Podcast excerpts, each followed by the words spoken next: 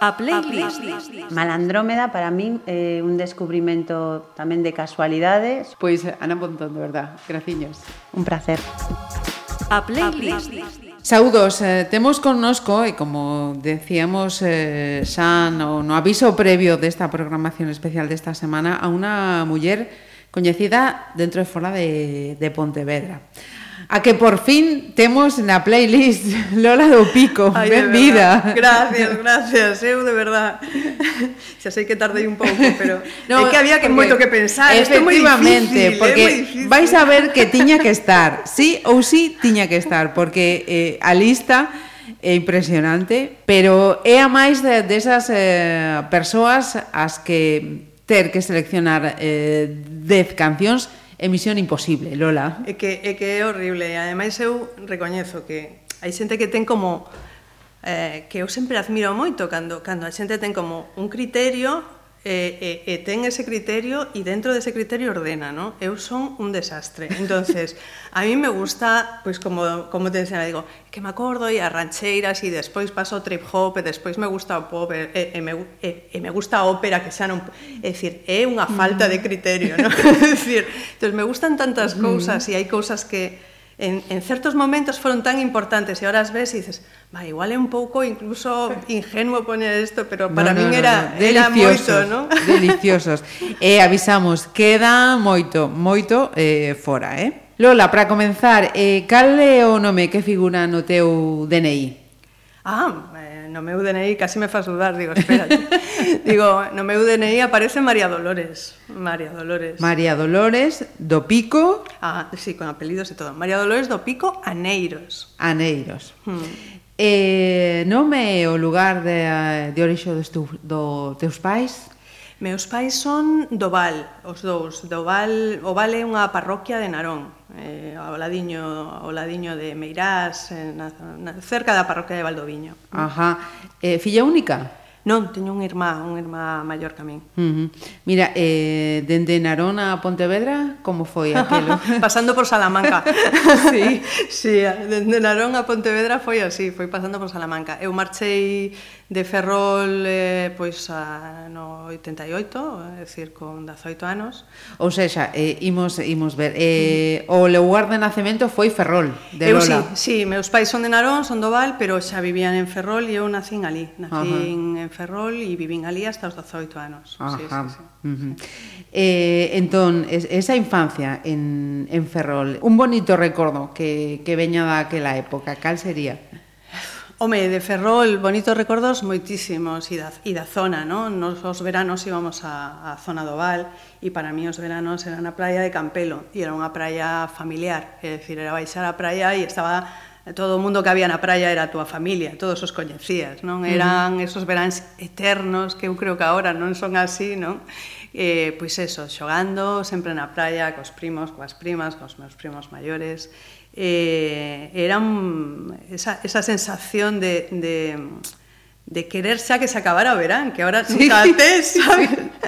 Y eso es lo que realmente mm. recuerdo. Y, y, luego todo, la verdad que a época de infancia una época estupenda siempre, mm-hmm. ¿no? Bueno, o, suele ser. Debería ser. Debería serlo, sí. Mm-hmm. Y divertido. Me gustaba mucho ir al cole, eh, siempre fue una marciana en eso, y entonces eh, me, acuerdo que mi hermana mayor fuera a casa de mis primos que vivían aquí en Vigo y me tropezara un regalo. Mi nana siempre lo cuenta porque dice, mira que era rara. entonces dice, que le llevas a, la niña? Dice, no.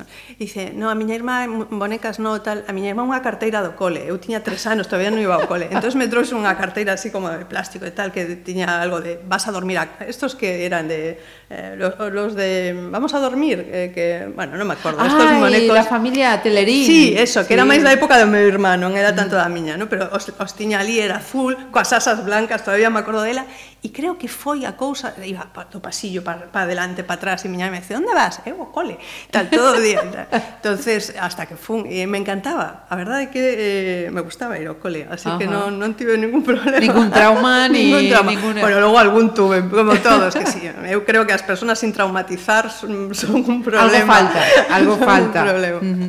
e, e a creatividade de, de Lola ven herdada de, de alguén da, da familia ou, mm, ou é pioneira entre os Imos do Pico Aneiros. non o sei, non, non, non sei se... Si, eh, miña nai debuxa moi ben, debuxaba moi ben, a verdade. E, e mm, non sei, hai, hai unha parte que, que pode que veña dela, porque sí que realmente tiña man para o debuxo. Eh, E logo meu pai eh, dibuixaba fatal, eh, pero pero eh, inventaba unhas historias o, o, mm, eh, como eh, a mí me gustaba moito, sempre que me contaba contos e tal, me gustaba que me contase dos seus, non dos dos libros, no? E miña nai decía, "Pero se contaba unhas cousas rarísimas", digo, a mí me encantaba. Entonces eu creo que hai unha combinación de ambas cousas. Ajá. E, e a música que que peso, canto tempo eh acompaña a túa banda sonora viña da radio, da selección dos teus pais? eh, avanzo, porque falabas do, do teu avó. Sí, eu creo que sí, realmente, a ver, meus pais tiñan algunhas cousas e tal, eh, pero eu co que máis recordo compartir gusto sempre foi co meu avó. O meu avó Antón, eh, o, pai de, o pai da miña nai, eh, compartíamos gustos por, por, por, la, por ler, por escoitar música, bueno, por estar xuntos, por, eh, tiñamos unha moi boa relación, non? Pero sobre todo eso, eu a, a, o gusto, por exemplo, pola lectura, que é algo que, que conservo bueno, de forma, que decir, irrenunciable, uh -huh. eh, o, o desenvolvín con él, non? E, e a música tamén. Entonces, te decía antes, digo, eu creo que a, o primeiro cassette que comprei, porque además era caseta aquela e tal, non? E foi para regalarlle ao meu abuelo. E, e, e ao meu avó que lle gustaba eran as rancheiras. Entonces, uh -huh Eh, non me acordo, pero unha destas ou de Lucha Villa ou de eh, Luo Gala ou de calquera destos que, que do momento que non me acordo, pero recordo telo na man e ir co, coa ilusión. uh -huh. E escoitei moitas rancheras, a verdad, e, e me quedou moito gusto pola sí. ranchera, sí, sí. Mira, eh, non están en, ou máis ou menos, en orden eh, cronolóxica, pero eh, imos comenzar eh, esta selección, mm. contanos ti. Uf, claro, é que era difícil, iba para adelante, para atrás, porque ademais, claro, unha cousa é o primeiro que ti escoitas ou o primeiro que descubres, eh, e ás veces cousas que se fixeron antes as descubres despois, no? porque Ajá. eu ademais teño moita, eh, moita influencia musical posiblemente eh, da xeneración un pouco maior que a min, por eso, porque os meus primos, máis eh, cos que máis me movía, pois eran oito, nove anos maior que, que, que eu e, e meu irmá tamén. Uh -huh. entonces bueno, eh, Eh, as, os, os irmás das amigas, entón te chegaban moitas cousas. E aí teño a Lou Reed, eh, todo ese disco de Transformer, podería estar enteiro en calquer selección, verdad? Pero bueno, eu teño, teño especial cariño por Perfect Day, me parece unha canción, bueno, moi sutil, moi, moi fermosa. Just a perfect day Drink sangria in the And then later, when it gets dark, we go home.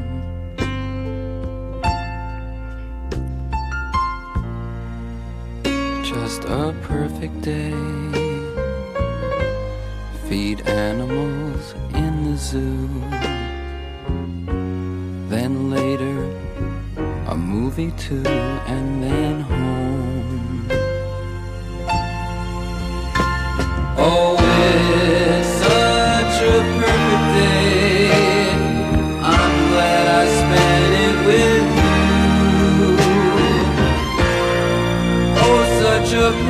You just keep me hanging on. You just keep me hanging on.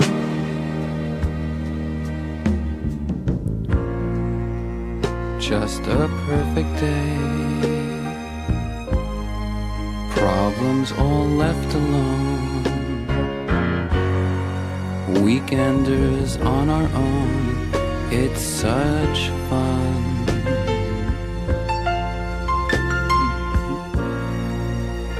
Just a perfect day. You made me forget myself. I thought I was someone else, someone good. Oh, it's such a perfect day.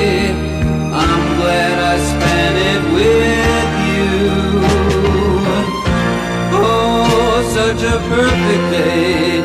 You just keep me hanging on. You just keep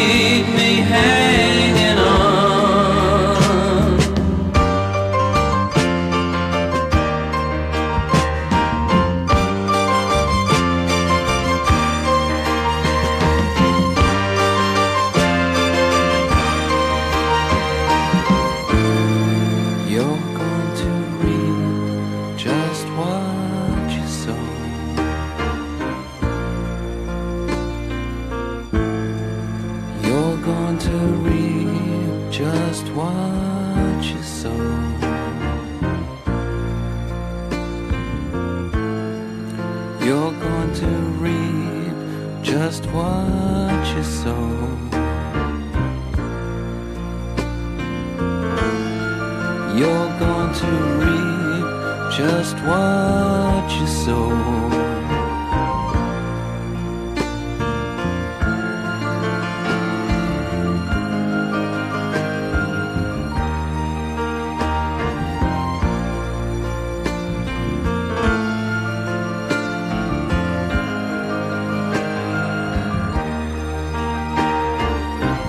Xa decía, eh, Lola, eses eh, primeiros eh, eh, recordas esa primeira cassette que mercou para, para, o, para o avó, Eh, os teus pais que escoitaban, que escoitaban, que, que cal era a banda sonora da, da casa familiar? Eu creo que escoitaba moito a radio e logo pois miña nai, eu creo que a ela, a ela lle gustaba pois un pouco do momento, non? Lle gustaba eh, Julio Iglesias, eh, lle gustaba pois Rafael, eh, lle gustaba de mis rusos. Lembras uh -huh, mis rusos? Os míticos, sí, sí, sí, sí. Lle gustaba este tipo de música. E o meu pai lle gustaba moito tamén, lle gustaban os boleros, lle gustaba uh -huh. moito os tangos, así, sí. Eh, eu creo que, que a banda sonora eh, era dese tipo, ¿no? Uh -huh. sí, sí, sí. Eh, xa nos decías que Lola era unha, unha nena a, eh, gustaba ir ao, ao colexio. Eh, sen traumas logo, decías. sen traumas, eh, no cole a verdade que non tuve maiores problemas e, home, tampouco fui nunca a hmm. primeira da clase, era demasiado, os meus intereses eran demasiado variados, que se di, ah. pero, pero foi unha época bonita foi unha época interesante e a verdade é que guardo moi bons recordos. Uh -huh. sí, sí. Eh, eh, e, e tiñas claro que, que ti querías eh, estudiar unha carreira superior ou eso foi logo co tempo uno va pensando... No, eu, eu sempre tive en claro que quería que quería estudiar. Uh -huh. Como che digo, me gustaba. No, non me costaba demasiado, me gustaba. Eh, e logo tiña moitos intereses e todos me levaban fora, sabes? Uh -huh. É dicir, tiña moitas ganas como te digo, devoraba libros, eu moitas veces, algunha amiga que algunha viva aquí en Pontevedra e que iba comigo ao colexo me dice, eu sempre te acordo a ti, co libro de texto e un libro de lectura dentro do libro de texto. e esa era un pouco realmente a situación. Hasta Sabes, quero decir, me gustaba moitísimo ler, me gustaba me, me, todo o que caía nas miñas mans, me daba igual. Hemingway, que Dostoyevsky, que Walter Scott, me leía todo. E, e tiña esa pasión por, por descubrir cousas, e tiña moitas ganas de, de mm. sair e de ver, non? Entonces, a verdade é que sí, sempre tiven a idea de estudiar unha carreira, eh, ao principio non tiña moi, moi clara, pues, pensei en historia, cando estaba, cando era máis nena, E, e logo, eh, entre as miñas opcións, eh, cando, recordo que foi en primeiro de, do que era daquela, de Bup. primeiro de BUP. Eh? Eh, tiven un profe eh, que, que daba clase de plástica e foi a primeira vez que suben que había algo que era a Belas Artes e foi Ajá. como un descubrimento. Entón, casi a partir de aí eh, era o que quería estudiar. Logo, eh, pois, eh, como había que facer examen de acceso e non tiñas garantido entrar e tal, pois tiñas que manexar outras opcións, uh -huh. non? E as que manexei eran no seu momento pois eh, pois eh, socioloxía, ciencias políticas, foran das outras carreiras uh -huh. que estiven barallando e de feito estiven admitida en, en, en Madrid, que daquela era na Complutense, uh -huh. para hacer tamén eh, Imagen e Sonido. Imagen e Sonido, Que era sí. unha, unha eh, uh -huh. de periodismo, que sí. tiña un tronco común e tal. Estuve tamén admitida uh -huh. nesa e tal, pero tiven a sorte de que aprobei o examen de ingreso en Salamanca e eh, entonces non tuven que xa uh -huh. elexir outras opcións. Eh, eh, costouche moito marchar a Salamanca. Como foi ese, ese cambio da, da ah, casa familiar á independencia sí. persoal? A ver, o, o cambio foi, foi fácil. Eu realmente creo que que hai unha eu sempre penso que hai unha época eh, da vida que hai que dar ese paso. E uh -huh. a veces cando ves moita, moitas veces que os estudiantes vivense todavía na casa familiar e tal, eu creo que se perden moitas cousas. Eu creo que é moi positivo eh, salir da túa casa, probar as túas forzas, equivocarte, eh, ver que, home, e tendo a sorte de que me axudaban na casa, eh, uh -huh. que non estou estou dicindo que realmente a mí me axudaron a estudiar completamente, uh -huh. non? pero, pero realmente te mandaban aquelo para o mes e de repente a día 15 pois pues, mm, xa non quedaba mm, eh, un conflicto. entonces eh, é un aprendizaxe uh -huh. e aprendes eh, organiza, a organizarte tamén E, eh, e eh, como era ou como lembras a Salamanca de día e de noite? Salamanca de día e de noite era estupenda porque eu tiña 18 a 23 anos e polo tanto Salamanca era estupenda versus Salamanca era estupenda eu creo uh -huh. que eh, na época na época estudiante eh, calquer cidade fantástica. Salamanca era unha cidade moi interesante, era unha cidade mm, bueno, pues, chea de universitarios de todo o mundo, porque a verdade é que é unha cidade sí, universitaria mistura, referencial, ¿no? Uh -huh. Entonces, ten unha gran cidade universitaria toda, é dicir, o concepto de campus clásico como aquí é Santiago, sí, sí. ¿no? De de cidade universidade había xente de todas partes. Entonces tiñas compañeiros de repente de Berlín, de non sei onde te chegaban un montón de cousas fantásticas de todas partes. ¿no?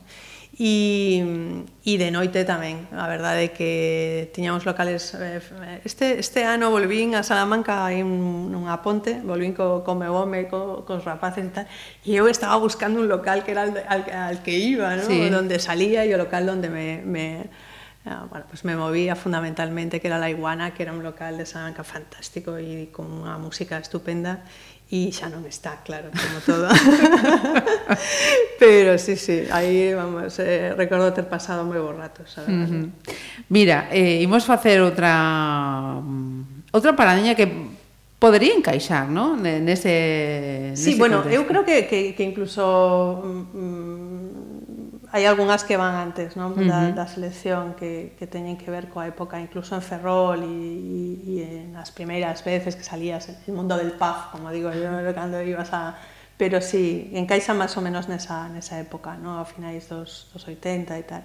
E, e dentro do que as, as, as seleccións que, que hai por aquí, a, esta que decía antes cando estaban facendo a lista, digo, esta porque recolle moitas cousas xuntas, no? que, uh -huh. que é a versión de, que fixo Annie Lennox e David Bowie do Under Pressure. David Bowie para, bueno, eu creo que decir para min é, é, é unha tontería, non? Que eu creo que é un referente para para uh -huh. toda unha xeración e para varias xeracións varias, tamén. Sí, sí. e pero pero esta canción recollía porque Annie Lennox para mí naquel momento era personaxe. Annie Lennox uh -huh. era cantante dos Eurythmics, e, e era sí, un perfil que me influía. Eu recordo raparme o pelo eh, cos 16 anos, deixarmo como ela, platino, alguno... Sí? Sí, sí, sí. Sí, sí, o levei así moitos anos. Sí, sí. E, e esta canción me, me gusta moito porque a mesa fixeron eh, na homenaxe cando, cando morreu Freddie Mercury, no? o cantante dos Queen, que tamén, claro, son, son estas bandas, dos grandes. claro. E entonces dicen, esta que condensa aí.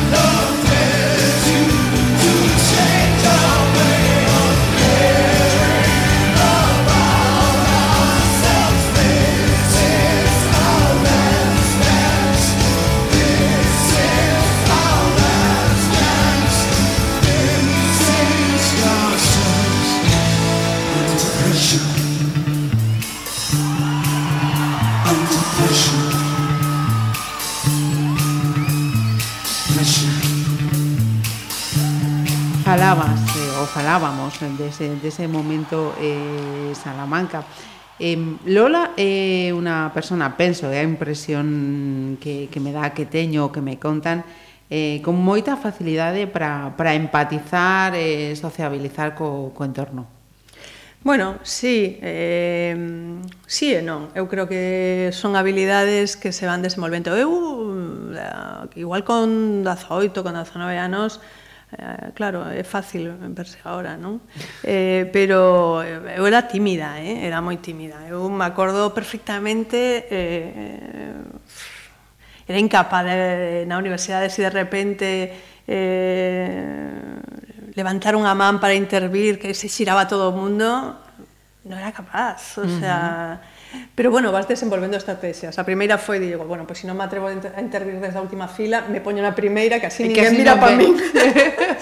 vas, Bien. vas desenvolvendo estrategias. Eu creo mm. que que iso, é dicir, que salir da túa casa, enfrentarte a unha cidade nova, a toda a xente nova, ir sola nese sentido con eh, cambiar de sitio, te vai dotando, é dicir, ti vas activando uh -huh. eh, estrategias para, para mellorar donde, donde dices, bueno, pues teño que aprender a relacionarme porque chego a un sitio novo e teño uh -huh. que, estou como cando que dices, estar... claro, tens que aprender, non? Eu creo que eso é o que te vai dando a vida e, uh -huh. e o que fas con esos pasos que vas dando, non? Ás veces cando cando eh, eso, a miña filla me dice, pero tú que vas a ser ti? Me digo, bueno, mm, claro, porque vos credes que vimos con todo de serie, non? Uh -huh. Pois pues sería facilísimo, pero a vida non é iso. Entonces, pa, a visión do, do pai ou da nai. Claro, claro, sí, sí, te ven ya, vendes, mm. uh -huh. dices, esto xa está, non? Dices, no. Mira, Lola, eh, cinco anos entón en Salamanca. Sí, bueno, estive en cinco anos de carreira e logo estive un ano máis entre Salamanca e Madrid, porque uh -huh. me quedei un ano máis eh, por ali, estaba facendo un, un curso de especialización que fixera naquel momento eh, o Reina Sofía, que era durante cinco meses, entonces eh, non era diario, iba dende Salamanca E, e bueno, e me quedei un ano máis, a miña parella daquel momento estaba rematando tamén, e entonces nos quedamos un ano vivindo por ali entre, entre Salamanca e Madrid. Uh -huh. eh, como é a, a primeira experiencia laboral? Como chega? Bueno, eu a verdade é que eh, tiven sorte porque nos, nos uh, últimos anos, nos últimos cursos, eu fixe a especialidade de deseño, E nos últimos cursos, bueno, pois eh, iba facendo pequenas cousiñas, non? E tiven a sorte incluso de facer eh, cousas así moi tontas, eh? pero pero bueno, que te van dando seguridade, eh? Uh -huh. Me acordo, estaba sacando carné de conducir e os da autoescuela eh, conseguí un gran desconto. Eh, lles vendín un cartel para a autoescuela, un, eh, fixe un diseño e tal, uh -huh. ¿no? E, e recordo esas cousas, o sea, para locales, para tal, facía así diseños e cousas, e a verdade que, bueno, eran cousas moi pequeniñas, pero pero foi foi moi interesante. E logo eh, traballaba, eh, tive unha experiencia, unhas prácticas en Televisión Salamanca, eh, uh -huh. facendo temas de, de producción e de eh, bueno, pues de eso, de, de, de asistente mm, en, en temas de, de, de montaxe de escenas e tal, e a verdade é que foi unha experiencia moi chula tamén. E logo, bueno, foron casualidades da vida, eu traballara, eh, fixera varios traballos de, eh, no ámbito de vídeo, eh, traballaba a nivel creativo no ámbito de vídeo, porque a especialidade era deseño e audiovisuais dentro uh -huh. de Belas Artes, non?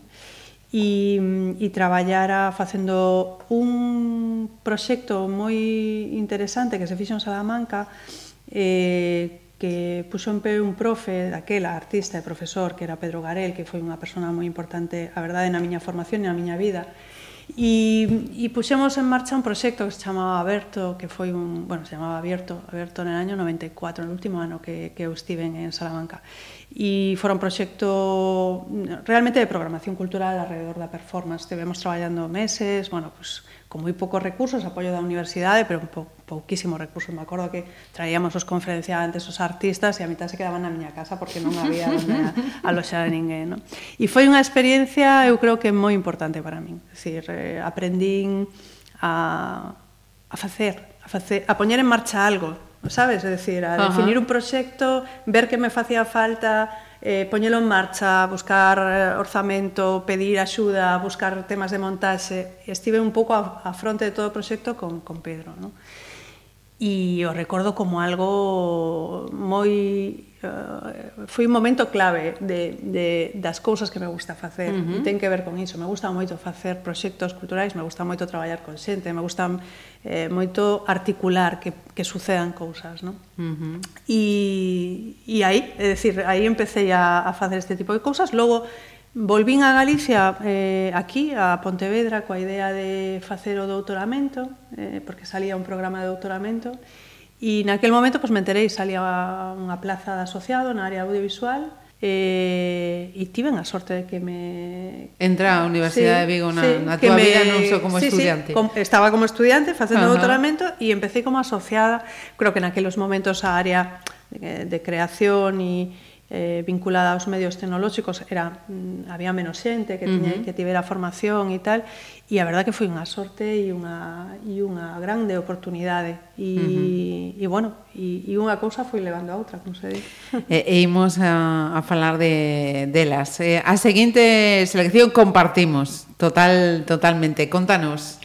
Sí, a verdade é que isto, isto ten que ver co, con, co todavía antes. Isto recordo en Ferrol. E en Ferrol recordo, e isto é unha homenaxe para Pepe, o do Bristol, que todavía me acordo del, e dos discos que traía de Londres. E eu recoñezo que aquel... Eh, Bristol era un, un local en, en Ferrol que no seu momento eh, foi realmente, eu creo que para unha xeración foi un punto de encontro e sobre todo con un tipo de música que foi un descubrimento ¿no? para, para min e, uh -huh. e quizá daquela época para mí pues, eh, los Smiths eh, son a banda de descubrimento ¿no? Uh -huh. e, e, e quizá Big Mouth que é a canción que eu recordo así eh, ten moitas máis, ¿no? E Morrissey é como a, pff, é inacabable, pero certo. pero realmente eh, eu creo que foi como eh, a recordo, me, me, sabes, cando empezaba a buscar as idas eh, recordo perfectamente o primeiro momento que ascoitei, recordo uh -huh. que estaba ali no local e de repente dixen, wow,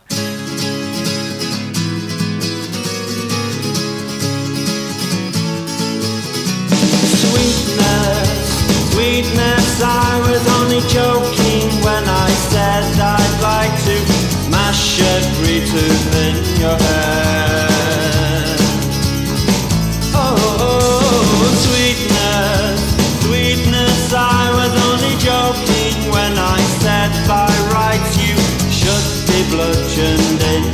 time.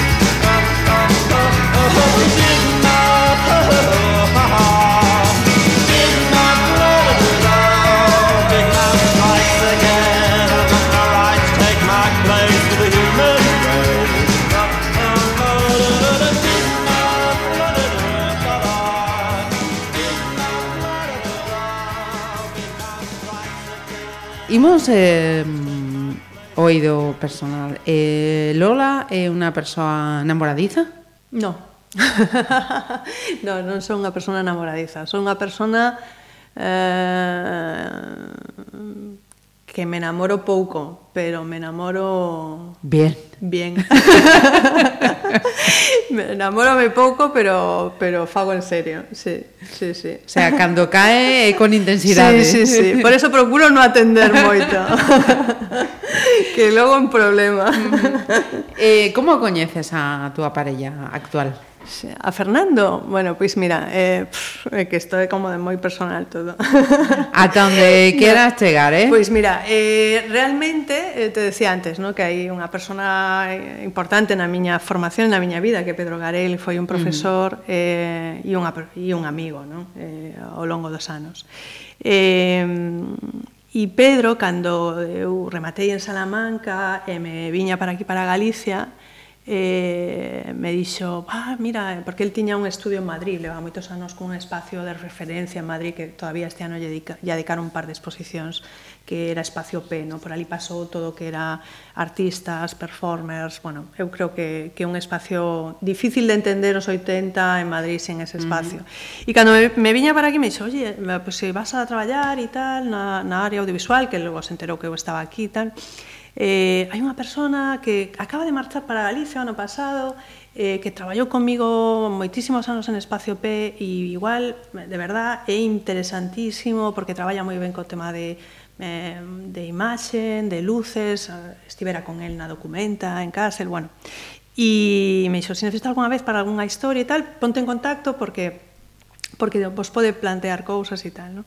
E, e bueno, e naquel momento ao ano seguinte ou aos meses eh, tiñamos que facer unhas, unhas conferencias e me acordei e dixen, ah, pois pues este tío si está en Coruña uh -huh. e tal, pois pues me puse en contacto e veu a dar unha charla e tal e nos coñecimos, nos coñecimos uh -huh. aí e, uh -huh. e bueno, non exactamente aí aí nos fixemos amigos, unha persona coa que tivemos unha amistade importante e, e logo, noutro momento uh -huh. da vida un pouco máis adiante, eh, bueno, pois pues surdiron, Forma algo surdiron así uh -huh. as cousas. Sí, a día de hoxe, eh, unha familia, ¿no? Tes un fillo sí, e unha filla. Sí, sí, sí. Cales son sí. os, os nomes destes rapaces? Venga, va. Miña filla chamase Dinque uh -huh. eh, e o meu fillo chamase Segalle. Eh, logo teño que decirle sí. para escribirlo, escribirlo debidamente sí, sí. e que No, en no que apareza fácil, debida, no, debidamente. No fácil, sí, sí.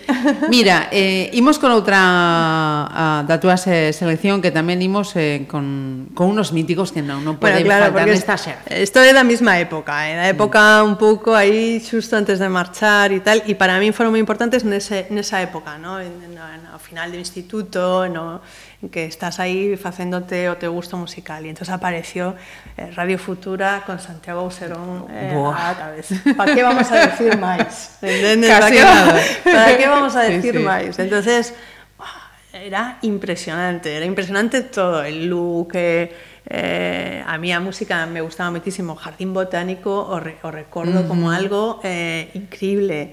Y, y luego, pasados esos años, bueno, a mí me parecía eh, o, o meu eh, director de tesis que, que foi José Luis Brea eh, era compañeiro fora, compañeiro de estudios de, de Santiago Serón ¿no? e entón sabía da miña debilidade absoluta e me decía, pois pues ademais ti sabes me decía, é que Santiago foi o primeiro en traducir a Derrida e eu decía, no, en serio, non pode ser é decir, e de feito esta canción de, de, de Jardín Botánico eh, eh, si, si buscas por aí eh, él sempre refire que está baseada nas lecturas que ele estaba facendo da moda de, de Leibniz ¿no? uh -huh. y entonces me, me parece un personaje bueno, me sigue Tremendo. a parecer uh -huh. eh, Santiago Serón un personaje imprescindible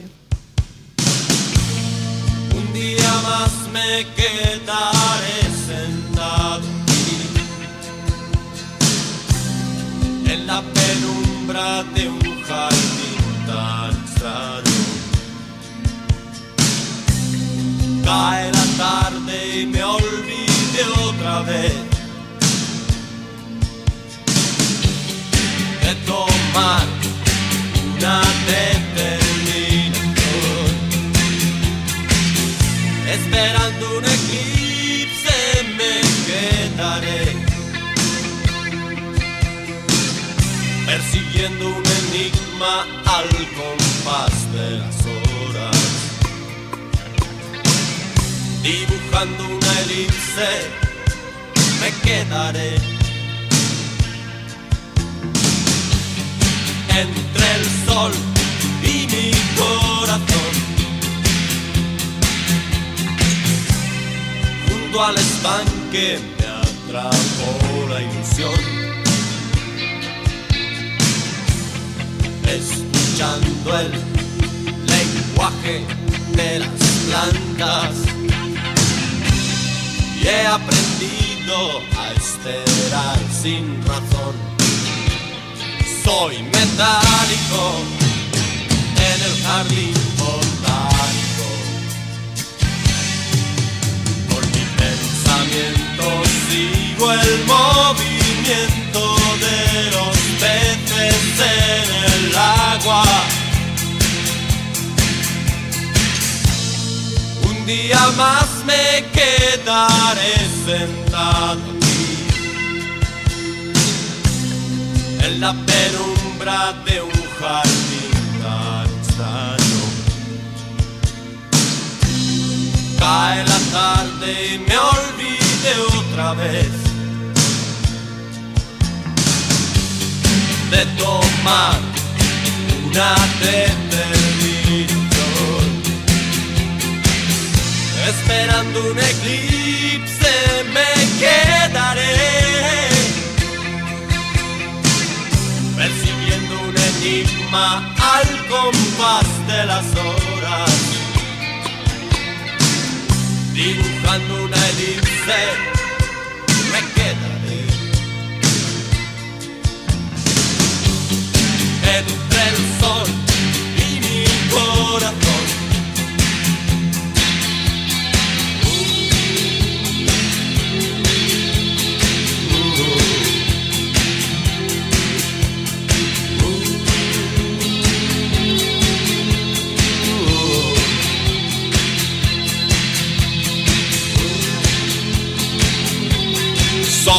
that night.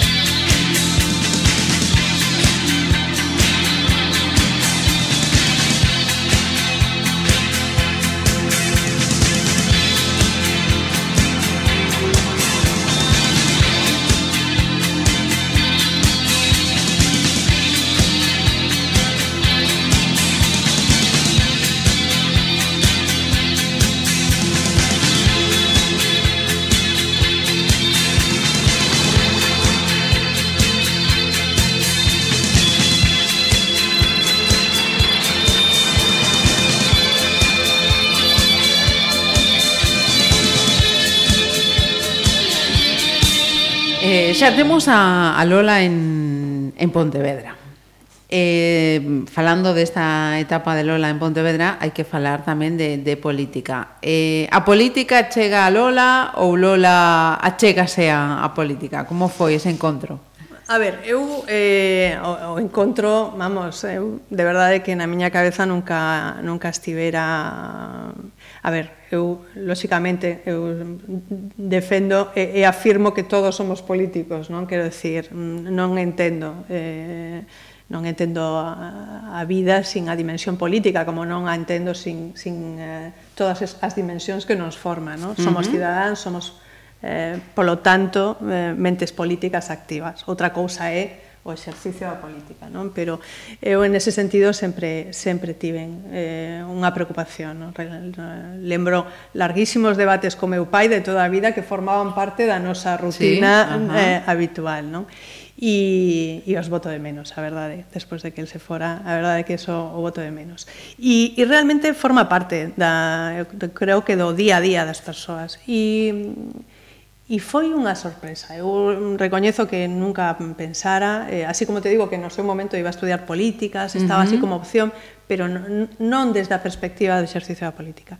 E, e foi unha sorpresa. Eh, nese sentido, bueno, pues de repente recibir a chamada de, de Miguel, o sea, de Miguel Fernández Lores, uh -huh. eh, en un momento dado me, me chama e dice, tomamos un café, falamos, eh, se me ocurrirá, o sea, ni me pasara por la cabeza realmente. Y pensaba en todo caso que, bueno, no sé, como peche de lista un pouco, como digo, como elemento. Y dice, no, no, no, que quero contar contigo para, e digo, mm. e a verdade é que, sabes que pasa? Que eu chegara a Pontevedra xusto antes de que de que de que empezara eh, Miguel no, no Concello. E, e eu recordaba cando cheguei á cidade e o que levaba feito, porque el xa levaba unha trayectoria e o grupo que estaba, no? Uh -huh. eh, e se notaba tanto. Eh, me parecía tan alucinante. E ademais eu son de Ferrol. Quero decir mm, que estaba pasando exactamente o contrario en Ferrol, porque a xente dice, bueno, eso todas as cidades evolucionan. E eu, e eu te digo, é que eu son de Ferrol, e que en Ferrol, con un tamaño de cidade, en un momento dado máis grande, con... é que é tremendo uh -huh. a involución que se fixera nesos mesmos anos, uh -huh. pero tremenda, eh? por moitos motivos, pero tremenda. Entón, me parecía que o que se estaba facendo aquí era dunha envergadura e dun compromiso que me que dixen non sei, eu o que o que lle dixen a Miguel naquele momento foi en que podo axudar, porque sí, sí. Non, non tiña moi claro se eu podía aportar algo, pero se eles o consideraban, eu creo que a, un, a miña única resposta posible era en que podo tiña axudar. Que ser. O sea, quero sí. decir, e foi o que o que intentei facer. uh -huh. ¿no? Eh, foi do 2007 ou 2012. Sí, que uh -huh. canto, non? sí, sí, sí, foi un período moi intenso. Sí, se hai que poñer sí. unha nota que supoño que mm, se pode ser injusto ou quedan moitas eh, cousas pendentes, eh, cal sería dese, deses anos? Mira, a nota é altísima, porque foron uns anos dunha intensidade extraordinaria e para min a aprendizaxe eh, de verdade que foi eh, increíble.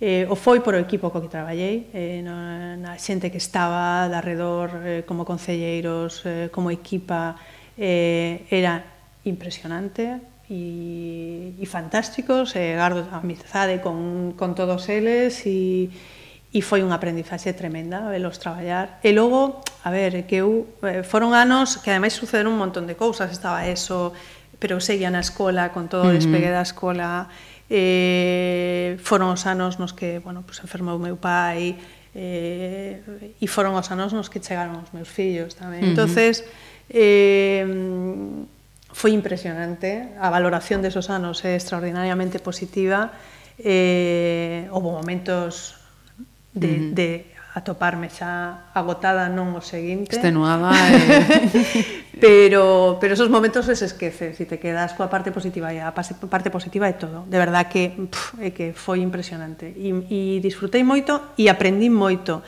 e, e, e se algunha vez me, me, me incomodaba era pola sensación de que igual non podía chegar a todo como debía pero, pero realmente o valor moi, moi e, e os compañeiros, que sir, Anxos que traballaba comigo ao lado, uh -huh. Anxos é unha, unha belísima crack, persona. unha belísima persona, unha tía extraordinaria, eh, pero todos, é dicir, uh -huh. non podo decir, pero ela estaba ao meu carón todos os sí. días, ¿no? E foi uh -huh. na época inicial que estaba Guillerme e foi unha aprendizaxe increíble eh, escoitalos eh, para min foi realmente moi moi positivo uh -huh. eh, non podo decir outra cousa Musicalmente, imos cunha muller Sí, que mulleres hai moitas na miña mm. selección, eh, porque mm -hmm. me gusta moito demais.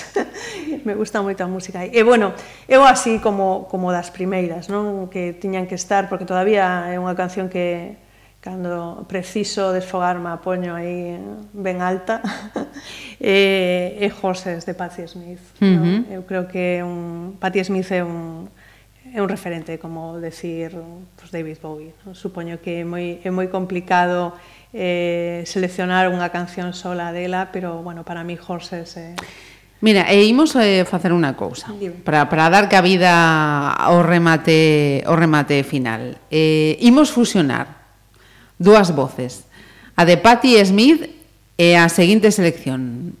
Porque xa decíamos, para Lola isto foi un exercicio moi, moi, moi complicado.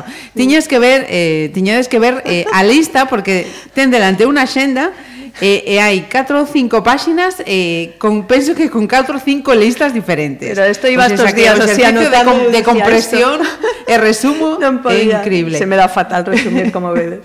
Para mí sería bueno, un exercicio imposible, eh? É horroroso, imposible. é horroroso, é horroroso. Entonces, Patti bueno, Smith, é... va, eu vou acoller estas dúas mulleres que para mí son, entonces, Patti Smith xa dicen que tal, e logo A ver, Nina Simone, eu todavía, e isto poden atestiguar todos na casa, é dicir, cando preciso recargar, me poño aí un par de discos de Nina Simone. Me parece unha voz increíble, unha personalidade eh, eh, unha personalidade extraordinaria e creo que son destos personaxes como moi irrepetibles, non? Porque uh -huh. non é solo a voz ou como cantan, sino que todo o universo interpretativo que, que saca en riba dun escenario. Eso me, sempre me deixa eh, impresionado cando vexo as súas actuacións aí nos, nos, nos vídeos que quedan e tal, digo,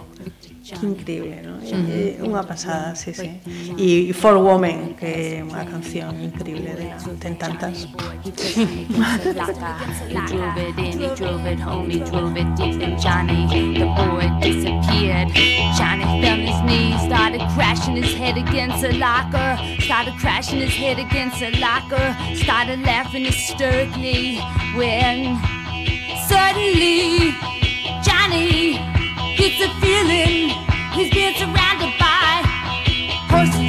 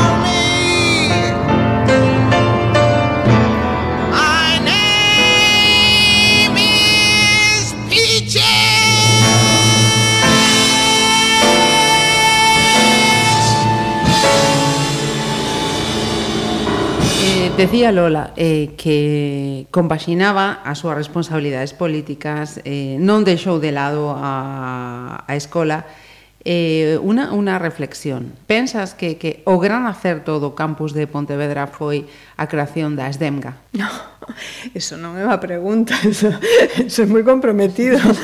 Digo, como vou pensar eso? Eh? Non estaría ben. No, a ver, eu creo que o campus de Pontevedra é un gran acerto, perdón, eh, por moitas cousas. O primeiro é a idea, e eu creo que é unha das grandes eh, ventaxas que ten este campus, é eso que falábamos antes cando falábamos dos campus históricos, de, uh -huh. do, campo, do campus cidade. No? É dicir, Pontevedra ten esa, esa medida, ten a posibilidade de que a universidade se filtre dentro da cidade.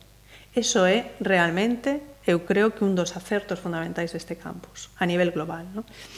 Logo creo eh, que hai titulacións que son moi moi eh, características aquí.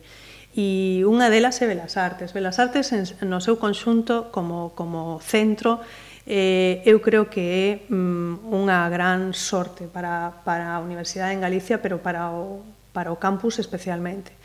E eu creo que, ademais, eh, mm, a capacidade dunha cidade como esta de relacionarse coa facultade eh, é fantástica non? E, e foron medrando xuntas a cidade uh -huh. e a facultade, a facultade e transformándose e eu creo que nestos momentos eh, outro día que facíamos un recorrido eh, na facultade íbamos a decana eu e, e, e decía, lle comentaba a decana un, a, un, a unha compañeira que estaba facendo aí a visita decía eh, que ahora cando aparece na cidade pois calquer cousa, non? De repente pintado de rosa, non sei que, ou con un lazo tal, nos chaman. Chapen. A ver se si son eh, Bueno, no fondo, é dicir, é un proceso de irnos coñecendo, non? E non sempre somos nós, pero pero é certo que cousas que antes chamarían moito a atención, a xente pois xa as interioriza uh e E como digo, moitas, o 90% da población xa sabe o que é unha performance aquí.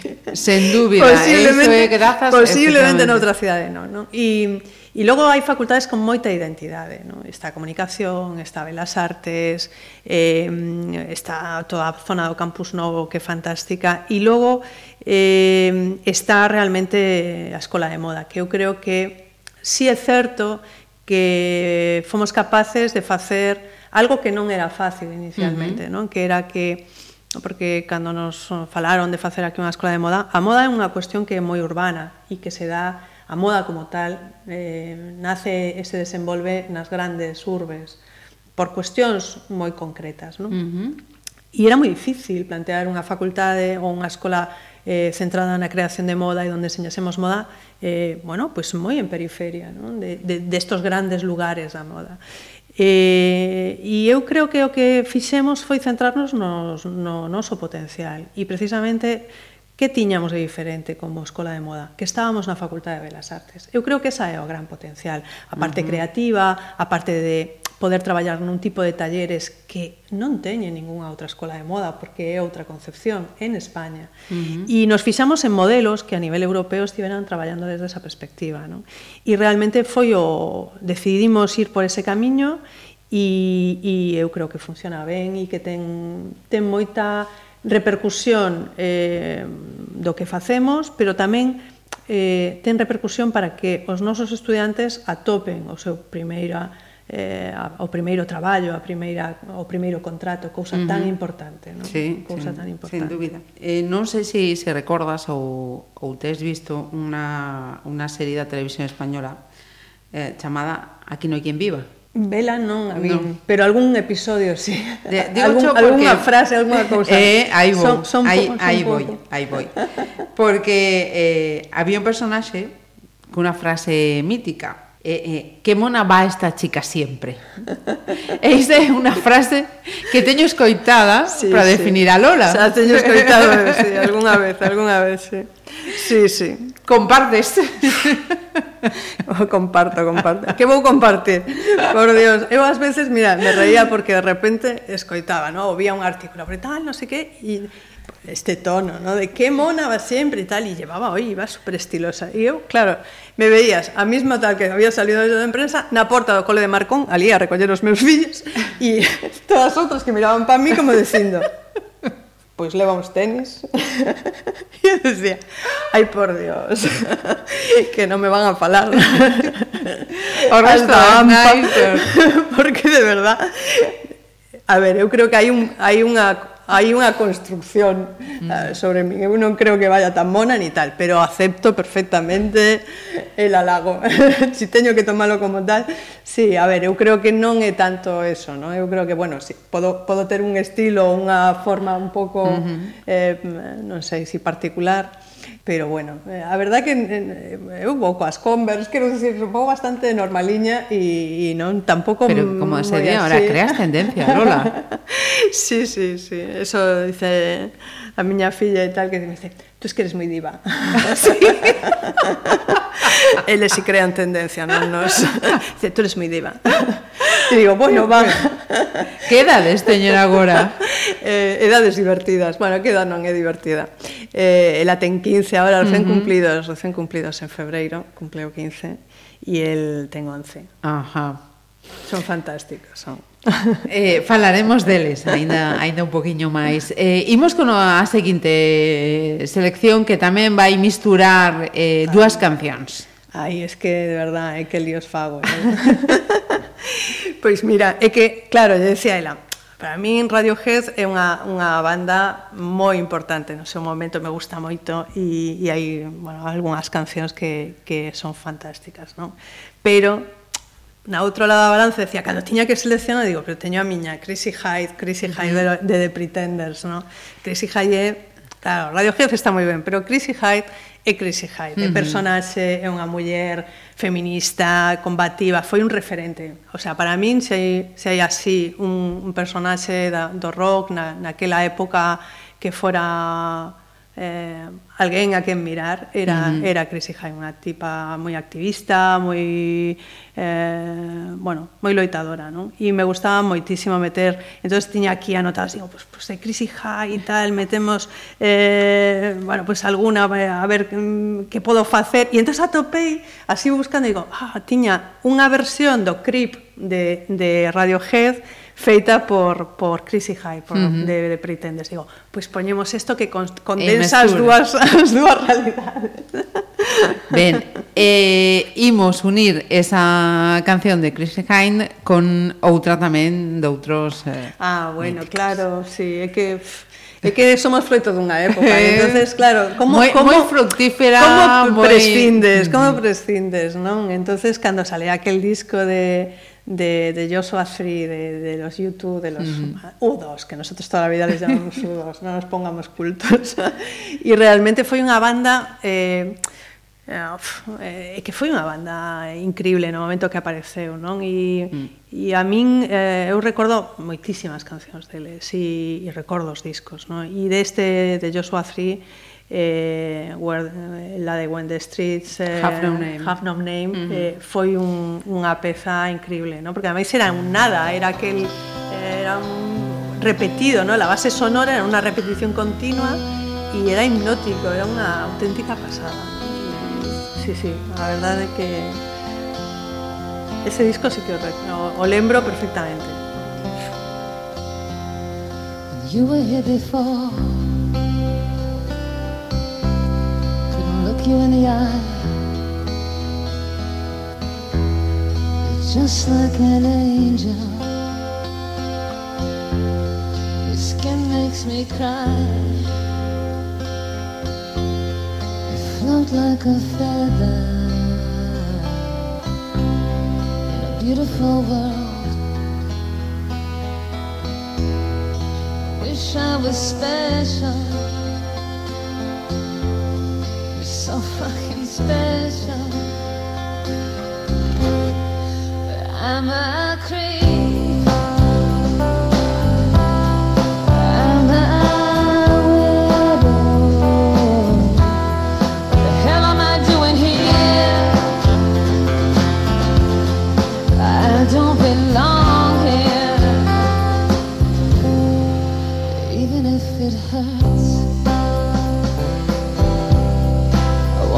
Control. I want a perfect body. I want a perfect soul. I want you to notice when I'm not around. I wish I was special. salvation.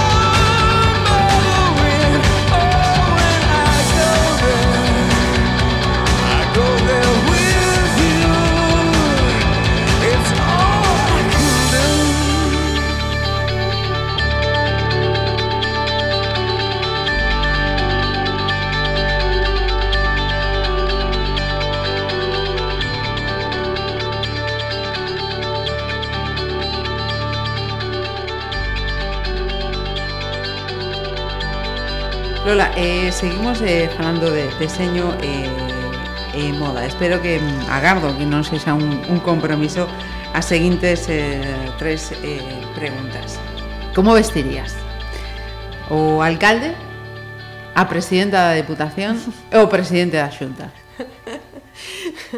que difícil todo. Eh, a ver, eu creo que, mira, eu creo que primeiro Eh, a única maneira de vestir ben eh, que existe é eh, cando un se recoñece a sí mismo e se atopa, e se atopa cómodo co que leva. O sea, ti non podes vestir a xente de nada. A xente ten a súa identidade e ten que eh, reflectir a súa identidade eh, no que leva, non? Lóxicamente, dentro disto, bueno, pois eh, a xente, hai xente que se atopa mellor cun atuendo máis formal, hai xente que se atopa millor con un atuendo menos formal. Eu creo que dentro do estilo de cada un deles, que, que sinalas, eh, sempre se poden pulir cousas, sempre se poden mellorar, pero ao final eles teñen que, que atoparse moi cómodos no que levan. Uh eh, -huh e máis alguén que ten vida pública. Es, ese... Eso quería saber, ese, ese, esa vida pública eh, marcalles o, o, o que ten eles terían outro estilo completamente a ver, sem, diferente. Sempre te marca un pouco, non? Porque, mm, bueno, pues porque ao final eh, hai unha formalidade no que estás levando a cabo en unha función pública e a función pública eh, bueno, pues hai certos aspectos de formalidade que son de, difíciles de deixar de lado. Non? entonces o millor, eh, posiblemente calquera deles tería un estilo un pouco máis eh, un pouco máis relaxado, pero como cal, cada un de nós, non? Uh -huh. decir, eu creo que non é igual cando ti te vistes e te preparas para, para ir a un acto, a unha reunión, do tipo que sexa que cando bueno, pues decides pasar o fin de semana en familia indo á praia. Non? Entonces uh -huh. eu creo que eh, cada un deles ten un, ten un estilo definido, eh, no que se atopa cómodo, eh, e, e, me parece, e me parece o máis axeitado. Logo dentro diso, bueno, pues eu sempre eh, dices, bueno, pues eh, recomendas eh, son moi maniática dos tecidos, non? E dices, ah, ah, que os tecidos sexan vos, es unha recomendación para o mundo. Dice, claro, entendes, que o tecido sexa garimoso, que, que sexa prestoso, non? Uh -huh. que sexa un pouco de calidade. E eu, de verdade, que me parece que, na medida do posible, eh, intentar axudar sempre a, a, a, a xente que faga as cousas aquí, que hai xente que, a fai, que fai cousas estupendas. Non? E eu creo que eh, bueno, pues, se si tedes que facer un traxe, pues, pues, hai uns sastres maravillosos eh, e que podes acudir a eles, e que, e que si tes que, bueno, pues, comprar un vestido, unha saia, un, eh, bueno, pues, tes unha oferta de diseñadores e de creadores en Galicia extraordinaria e que, e que dentro do teu estilo sempre vas a topar algo, non? Hai moitísimas marcas. E eu creo que é importante, porque ás veces cando Isto é un debate que sempre temos, no? cando mm. a xente te di eso de que pena, no? debería haber como máis um, mm, creadores, novas marcas, porque digo, claro, xa, sí, sí, pero e, e é tremendo, porque claro, estas marcas que producen todo fora, eh, que claro, acabaron co país e dices tú, xa, xa, pero temos que empezar tamén polo, polo que consumimos. Uh -huh. os, os que consumimos tamén somos responsables. Entonces, claro, mm, unha camisa de unha calidade, é dicir, dun tecido decente, simple, sí. simplemente, un algodón eh, 100% eh, deseñada e producida aquí, non, non pode, pode competir ou ter o mesmo prezo mm, que 6 euros. Uh -huh. Non é posible. Uh -huh. Porque, bueno, pois porque a xente eh, que a está facendo está de alta, eh, cobra o sueldo, mm, ten seguridade social, lóxicamente, como queremos ter todos, verdad? Uh -huh. E iso ten un coste. Entonces, eu creo que aí tamén eh, todos cando consumimos eh, e o facemos non en, en diferentes facetas temos que ser moi conscientes. Eu creo que está habendo un crecemento desa conciencia como consumidores, non? Uh -huh. da responsabilidade que tamén temos sobre sobre as cousas. É ben certo que lóxicamente temos a situación que temos e ti non podes eh, ao millor destinar o que o que, o que una... gustaría exactamente, no? Mm. E somos todos conscientes de que este equilibrio é moi moi uh, moi moi difícil, no? Uh -huh. Pero pero bueno, na medida das posibilidades eu creo que hai que intentar sempre eh, bueno, buscar un produto de calidade feito aquí, no? Uh -huh. eh, pero bueno, o estilo cada un ten que ter o seu e eh, sobre eso traballar. Porque eh, eh, o estilo é unha cosa eh, continua que está aí. Normalmente temos todos un, uns, como digo eu, tes como unha batería, eh? mm. tes como unha paleta, isto é como cando traballas en color, ti tes unha paleta e dentro desa paleta hai días que tiras un pouquiño para un lado, é como mm. na música, non? Sí, sí. Decir, tiras un pouquiño para un lado, tiras máis, pero te moves nunha paleta máis amplia, menos amplia, non? Eh, Quero decir, eu podo variar hasta un punto, pero hai cousas que aínda que ás veces me gusten, uh -huh. non me gustan para mí. É dicir, non me sinto cómoda, uh -huh. non me sinto identificada con según que cousas. Que vas disfrazada, non? Claro, no vais... me, a podo poñer e me dicen, pero te queda bien, e digo, sí, me queda estupenda, pero isto non uh -huh. son eu, non? E uh -huh. iso é o que non pode, eso non pode pasar, é dicir, cando ti te vistes ti, o primeiro que tens que ser é ti. Uh -huh. E logo, pois, pues, a tendencia, el matiz, bueno, hoy voy de cena, me pon... pero tes que ser ti. Uh -huh. E iso eu creo que é unha das principais cuestións, no? Cando alguén eh, ves que non está cómodo no que leva, eso é, eh, además notase moitísimo, uh -huh. eh, y es desagradable para, para persona que viste, imagínate, o sea, que estar todo o rato preocupado sí. de, de, y además son notas, na actitud corporal, ¿no? Yo, ah, con o Miguel, corpo que, é moi delator. Con Miguel, que, bueno, pues estábamos xuntos, teníamos confianza e tal, pues eh, podía reírme con él ou, ou decirle, vaya a facer unha chaqueta de tipo ou do outro", no, pero, pero, son sempre risas, A verdade é que el Eh, como todos, vamos evolucionando dentro uh -huh. do noso gusto, dentro do noso criterio.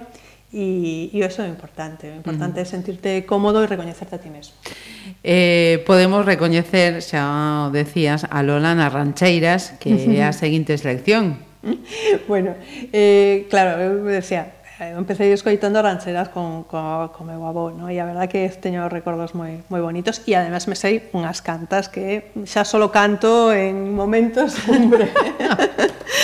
pero, pero bueno, dentro desta, deste territorio, e aínda que sexa unha, bueno, unha versión unha versión un pouco uh, endulzada rancheira ou polo menos transformada, non? Uh -huh. eh, me acordei dunha, dunha artista que morreu fai moi pouquiño, eh, que de Sola, que realmente ten unha, unha mestura de música que pasa polo sonido mexicano, pero tamén eh, pasado por, por, por a súa unha vida moi nómada que a levou bueno, pues a, a vivir en diferentes lugares e cunha familia eh, pois eso, non? moi multicultural. Ajá. E, e ten, unha, bueno, ten un disco maravilloso e ao que pertence esta canción que con toda palabra que para min foi unha revelación cando a coñecí.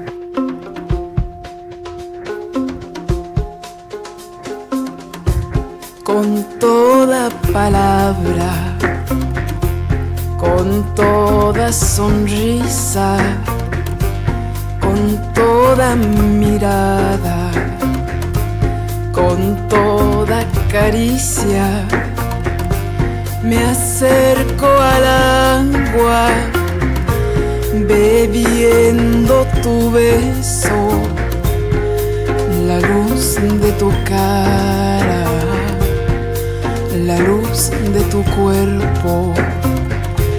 Es ruego el quererte, es canto de mundo, mirada de ciego, secreto desnudo. Me entrego a tus brazos con miedo y con calma ruego en la boca y un ruego en el alma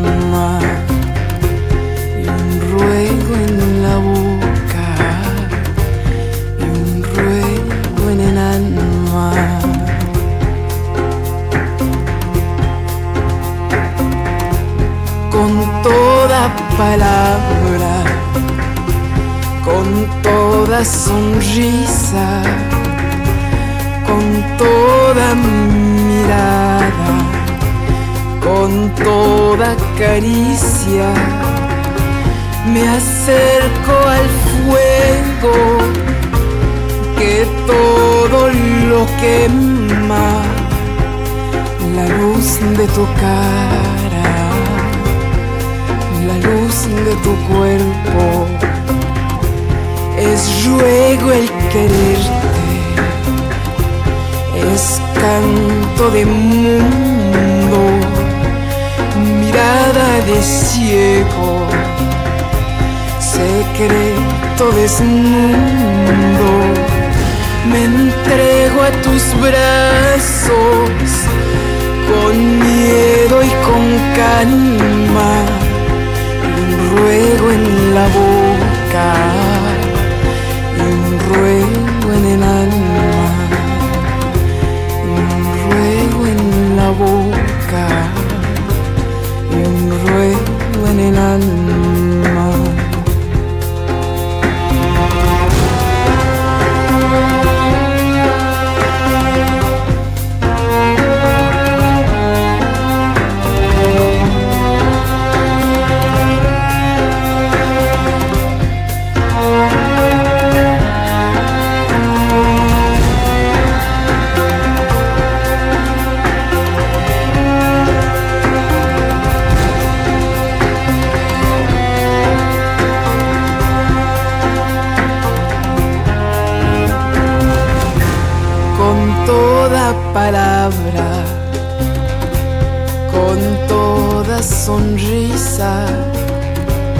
Con toda mirada, con toda caricia, me acerco al fuego que todo lo quema, la luz de tu cara la luz de tu cuerpo,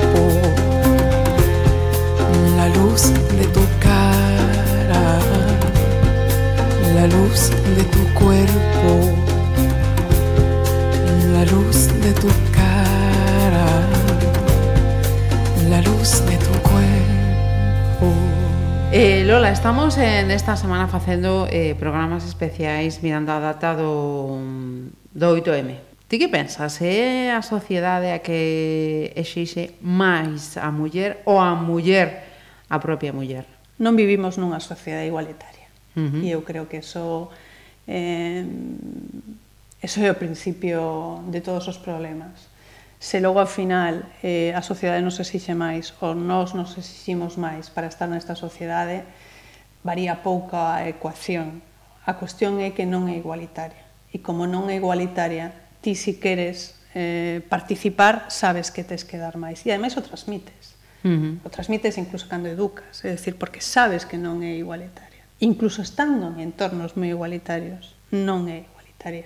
É dicir, eu, eh, nese sentido, creo que mm, temos responsabilidade en transformar a sociedade, os homens e as mulleres Mm, pero as mulleres temos que transformala eh, porque realmente eh, xa, xa está ben. E os problemas dunha sociedade que non é igualitaria son infinitos, é dicir, e xurden en todos os puntos.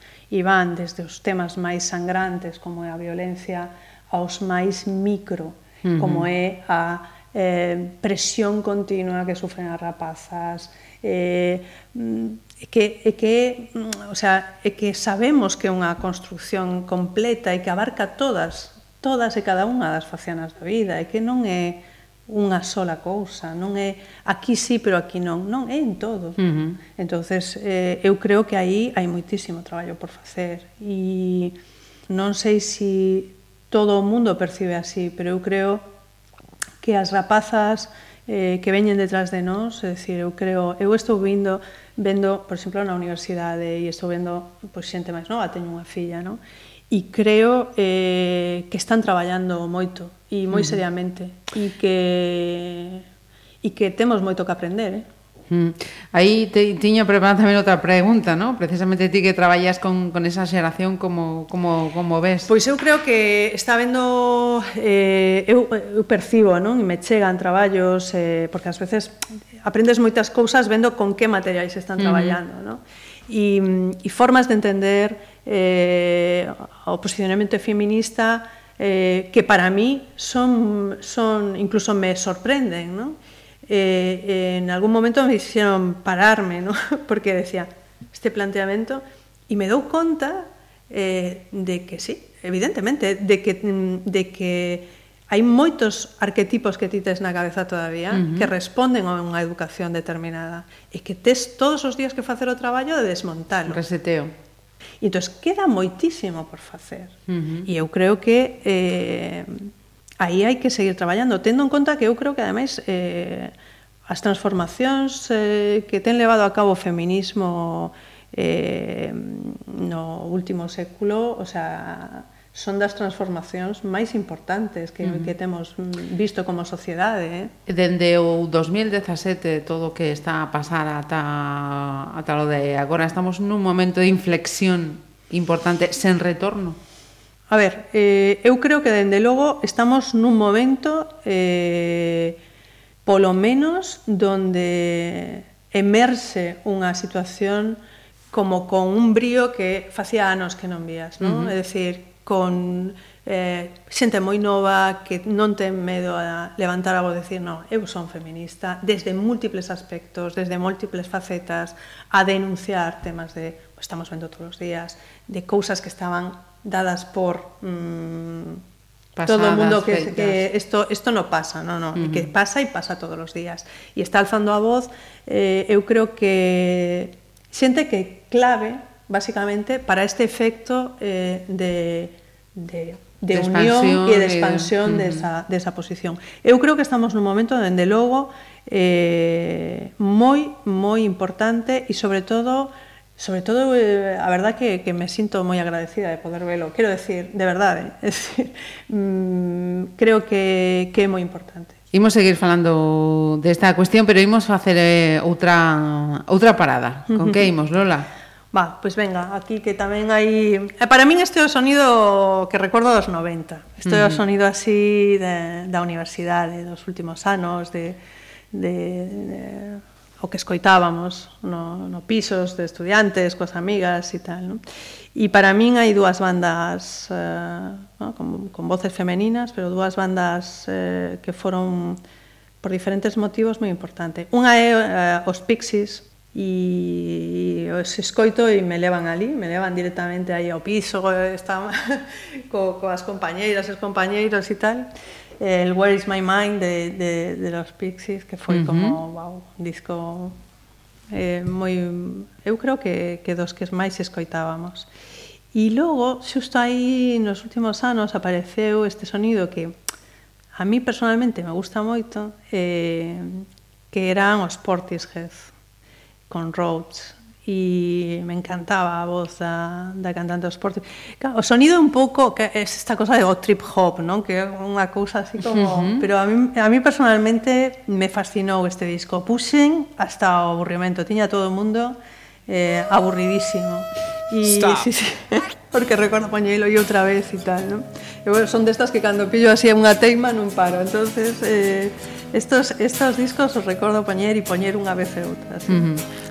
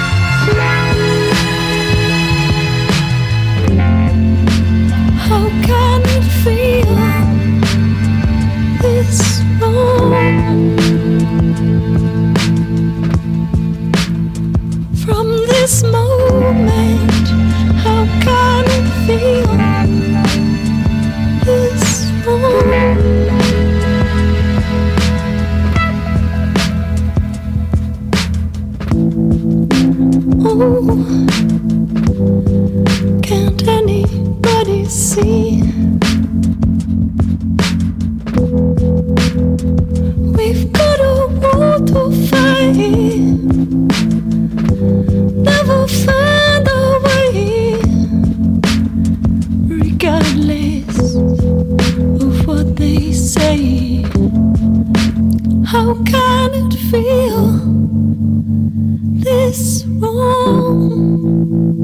cando es, eh, esteis a escoitar esta entrevista xa pasou o 8M, pero estamos a, a facela antes do 8M. Entón, eh, Lola eh, vai ir a folga. Sí, sin duda. Eh, ademais, eh, vamos, quero dicir, eu creo que se non vou a folga, a miña filla non me deixa entrar na casa. O cal me alegro que sexa ela a que me diga, uh -huh. ni, ni te lo planteas, ¿no? E digo, no, no, por suposto.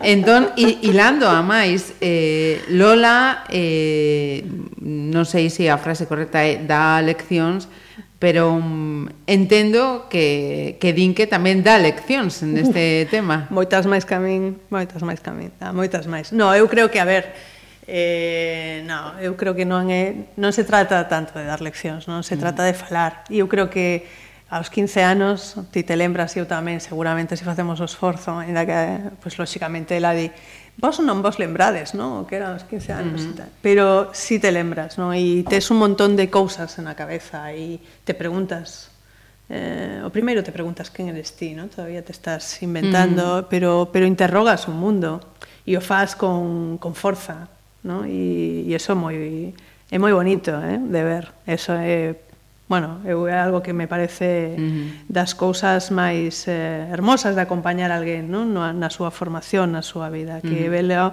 ver realmente cando, cando empezas a preguntarte sobre ti e sobre o que te rodea. Non? Uh -huh.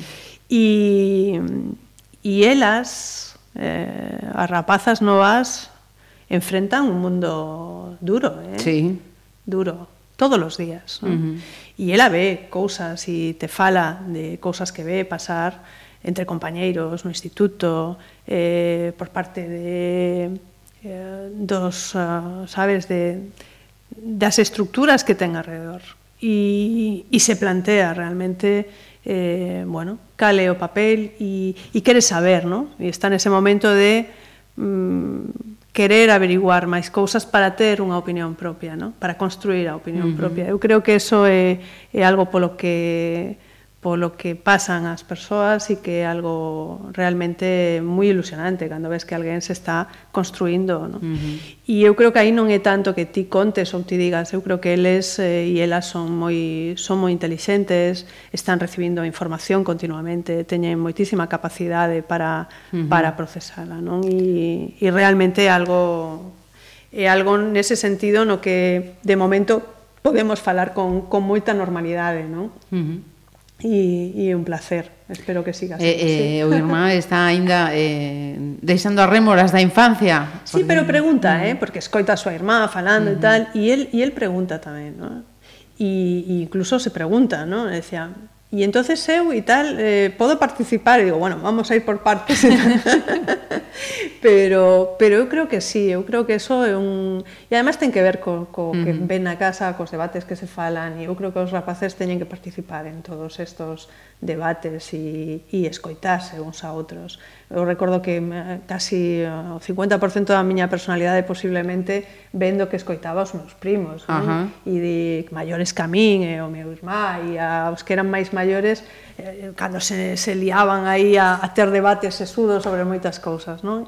E, e ti puña, poñías a orella, ás veces non entendías todo, non? Pero poñías a orella e ibas quedándote con moitas cousas. Eu creo que eso eh, forma parte de, de, do proceso, non? Uh -huh. E entonces cando ela pues, está falando estos temas comigo, co seu pai e tal, eh, segue está aí coa orella tamén posta, non? E, e, e creo que eso é moi importante. Ajá. E a seguinte eh, selección vai ser outro mix eh, nos que din que ese cabe tamén teñen moito que ver, non? Contanos. Bueno, aquí basicamente escoitei así, estaba buscando así cousas que escoitei últimamente eh, bueno, con, con Dinke e con Segui os, cos dous, porque mm. además foi o disco de Tempestades de Sal, deses que, que bueno, eh, que cando salira eh, este disco, bueno, pois pues, o puxemos hasta extenuación tamén eh, nunha viaxe, estábamos viaxando co coche e tal, ¿no? en verano a veces collemos o coche, nos metemos todos na furgoneta e vamos por aí, ¿no? por Europa ou tal. E, bueno, levamos este disco durante, eu creo que un mes, eh, era o único disco que estaba aí, ta, ta, ta. se saben todo o disco inteiro, e de, foramos ao concerto, lles gusta moito, non? E seleccionei por eso a Tempestade de Sal, que me parece ademais maravillosa. E logo, ah, así cousas que te consegui fai pouco e que lle gustou moito, eh, a de Chove en Galiza de, de poetarras, de que lle, le, lle chifla, esa me parece, uh -huh. e a mí me gustaba moito tamén, a verdad que foi moi moi divertido descubrirlo. E logo dentro desta, desta desta última porque claro, subía unha, baixaba, tal, eh, sabedes que non me decido facilmente.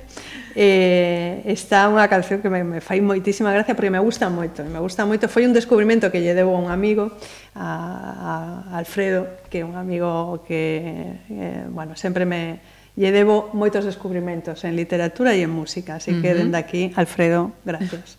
eh, que foi Emilio José, porque eu non, non, non o escoitara e, e me pareceu impresionante eh, porque fai unha estructura de bossa nova coa dificultade que ten a bossa nova para cantar, el canta en galego, eh, e, e me parece é máxico o que, o que fai.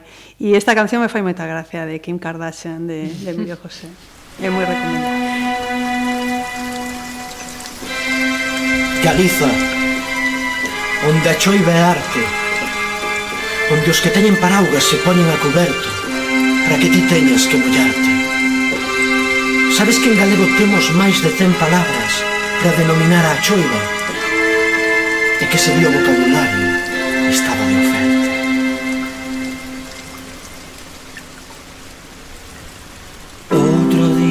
tacheo de melancolía, del risco de acabar con pulmonía, ya No sabías dónde carajo vivías, pensabas que esto era Andalucía, solo sabes que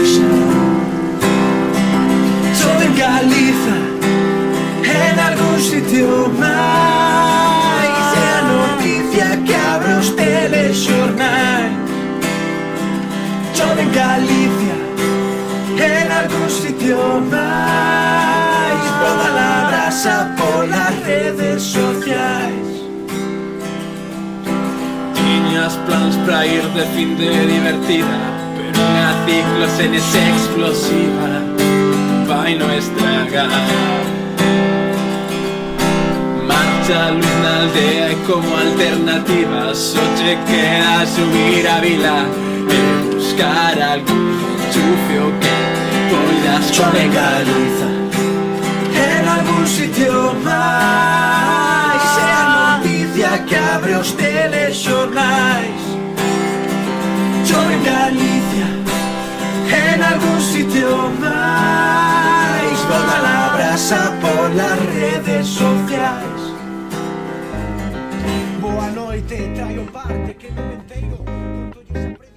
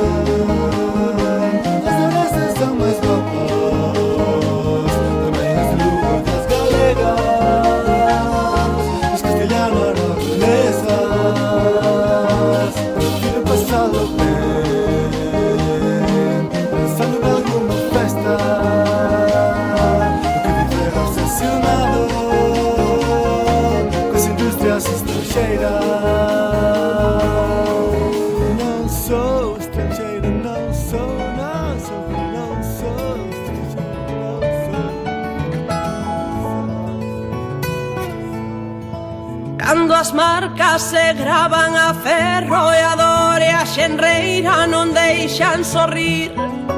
As penurias van alén da fame, falta identidade que axuda a vivir.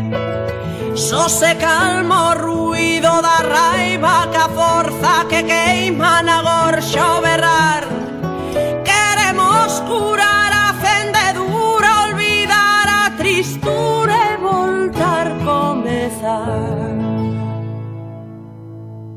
ainda seguimos aquí a tempestades de sal, resistiendo a violencia además de esas cervececas que nos quieren calar. Compañeras, los sueños duelen.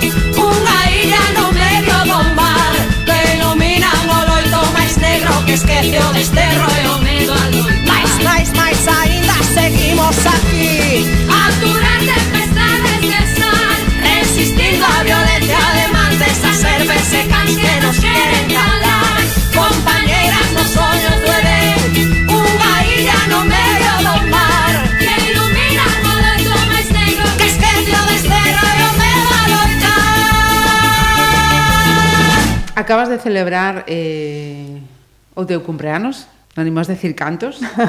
bueno, va. Pero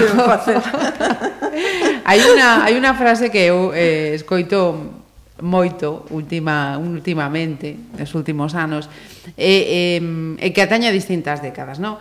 Eh, os 50 e 40 de agora son os 40 ou 30 de, de antes. Sí. Isto é... Mm, unha forma mm, de mm, autoconvencerse de que non pasa o tempo ou realmente estamos a gañar tempo o tempo? A ver, eu creo, eu sempre digo o todo o contrario, eu toda a vida fun así, además, mano, meu home eh, uns anos maior que a min, eu sempre digo que ele é a parte nova da relación. Eu sempre digo, eu son unha señora maior de toda a vida. Entonces, non o sei, eu creo que é verdade que as condicións de vida non son as mesmas as nosas que as que tiveron nosos pais, uh -huh. nosos abuelos. Logo temos posiblemente por, por concienciación, porque moito foi o que avanzamos tamén en entendelo, un estilo de vida máis saludable, non? En moitos en alimentación, en consumo de, uh -huh. bueno, porque no fondo eh tomamos conciencia de de certos de certas cuestións. E logo, eu creo que tamén sabemos máis, non? Eu estes días, pois eso, non? O que aprendes, non? Vendo os libros dos nenos cando traballan e tal, ves canto inciden hoxe en día na, na educación en estilos de vida saludable, non? E é verdade que eso fai que, bueno, as condicións, o estado eh, no, que, no que nos atopamos, pois posiblemente eh, nos parezca que si sí, é millor, sobre todo cando levas unha vida, como diría a miña nai, menos sacrificada. ¿no? esa, esa frase que sempre me fixo, me mm -hmm. no, levaba unha vida sacrificada, digo, claro, é que non é igual, ¿no? Eh, eso, eso é certo. Máis alá diso, mmm, bueno, pois eu como traballo nunha facultade, traballo con xente de 20 anos, 20 anos son 20 anos, 40 son 40, e cando te chegas aos 50, te achegas aos 50. Non digo máis. Outra cousa é se si eres Sharon Stone, que igual te vai de outro xeito a cousa. Eh, sen dúbida, sen dúbida alguna. Pero bueno, nos quedan grandes referentes. Pero para el común de los mortales hay, hay diferencias que vamos observando, ¿verdad? Bueno, pues sí, ya está. Sí, sí.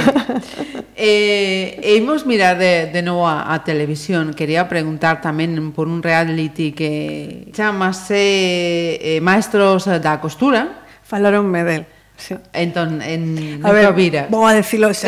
Apenas vexo a tele, Ajá. Mm, veo series. Uh -huh. Isto está mal decirlo así. No, no, no, agora hai que consumir o que un quere. Uf, é que non podo, eh, pero sí, me fala... Vin onte un anuncio, unha parte, uh -huh. eh, en algún momento, e E me falaron del, me falaron del, sí. Como ves? Pensas que isto pode ser, pois, eh, eso, unha, unha espita, pois, como sucedeu cos cociñeiros e o Masterchef? A mí, me, a mí me costa moito ese uh -huh. registro. Recoñezo que me, me costa moito. Eu creo que é que creo que no que as cousas no, no a realidade profesional uh -huh. non ten moito que ver con con iso, non? Que ademais o, o, o traballo no ámbito de deseño de moda que xa eh, xa é complicado porque está plagado del efecto alfombra vermella, está uh -huh. plagado do efecto eh, celebrities, páxinas de revista, tal. Entón, a, a xente cree que a moda é iso, non?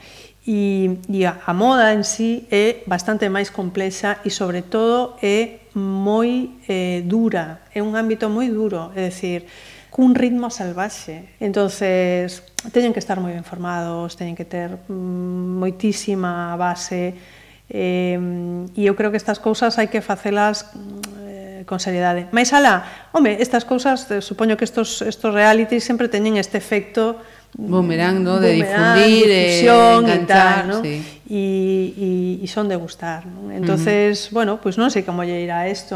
Home, o tema da costura e tal volveu volveu a subir moito, non? Pero ti cando ves, pois eso, eh, eu recomendo moito máis os vídeos que hai en YouTube para todos aí do que fan os talleres de Lesage para a Chanel, non? E cando ti ves como montan flor a flor, un piedrita a piedrita, todo para un, é dicir, é alucinante. Uh -huh. Nos a moda está, e sobre todo a alta costura está plagada de talleres de artesanos, e que o, tra o traballo artesanal é un dos traballos que ten máis valor en moda Uh -huh. É o é o que fai que unha peza cando se non ti non entendes nada, non sabes por que unha peza costa. E eu creo que a veces é o que nos costa transmitir, non? Uh -huh.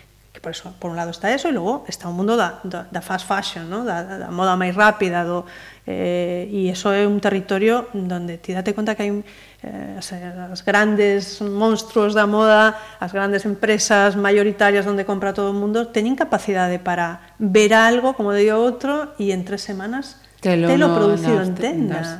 Uh -huh. Eh, Ti imagina o ritmo uh -huh. interno desa maquinaria, non? Entonces, Eu sabía que esta playlist non, non ia defraudar e, e así foi. E, imos rematar tamén con outro descubrimento totalmente eh, para mí. Contanos, co que imos eh, bueno, esta pechar. de remate, porque isto foi o meu descubrimento deste ano eh, pasado, que a verdade que uno no foi un descubrimento, estos que se fan todavía aí cando vas no coche e pos un ratiño Radio 3 e tal, e escotei esta, esta voz e comentaba, te comentaba antes, non que eu eh, a mí as voces me decir hai, hai xente que é máis de música eu recoñezo que as voces é o que me, o que me atrapa non de repente e, e eh, a voz deste artista foi como un descubrimento e me, a ver, está moi conectado con Nina Simone, no? E no, na forma, na forma de interpretar. Uh -huh. e, e foi un descubrimento. E creo que ademais ven dentro de pouco, eh, aquí. Ah. Creo que en marzo e tal ven a un festival. E é Benjamin Clementine, e unha canción que é Condolence, que é unha auténtica pasada. Pois Lola, gracias por compartir a túa playlist eh, por estar este tempo con nos. Moitas grazas. No, moitísimas gracias a vos e de verdad foi foi as cousas máis difíciles que tiven que facer nos últimos tempos. e sabes que non dou condensado ben. Está claro que non sirvo para facer aí unha síntesi Iso é, é síntoma dun, dun mundo eh, dun, dun espírito eh, moi intenso, moi intenso. Freto dun lío, dun lío enorme que di.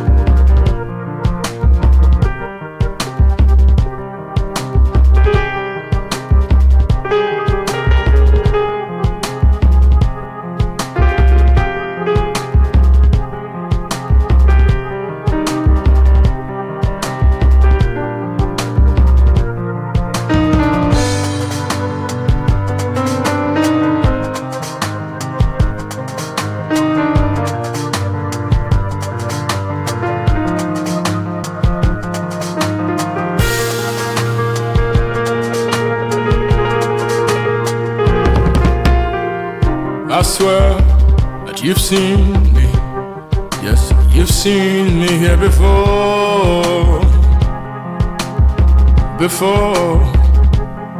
And so don't tell it. Don't tell it otherwise. This voice, this particular voice, yes, you've heard it before. Before. And so, don't you dare tell it. Don't you dare tell it otherwise. No wonder why the road seems so long. Cause I had done it all before. And I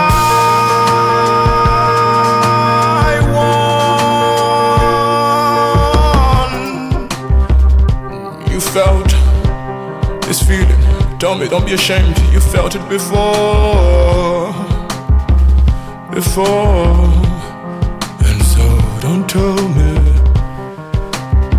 Tell me otherwise. I almost forgot. Foolish me, I almost forgot. Forgot that where I'm from, we see the rain before the rain even starts to rain. No wonder why you've been bugging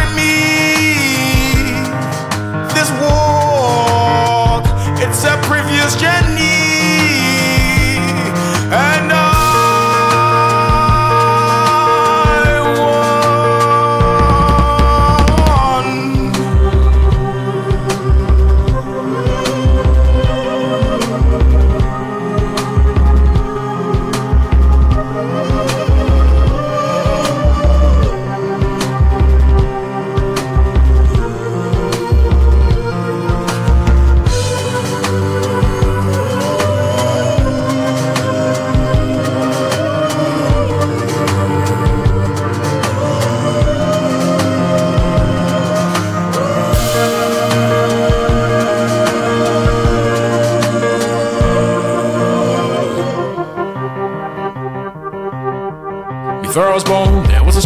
Before that storm, there was fire burning everywhere, everywhere.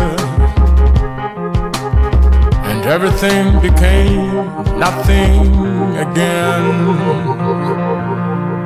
And then out of nothing, out of absolutely nothing, I, Benjamin, I was born. So that when I become someone one day, I'll always remember that I came from nothing. No wonder why you've been buggering me. Cause this walk, it's a previous journey.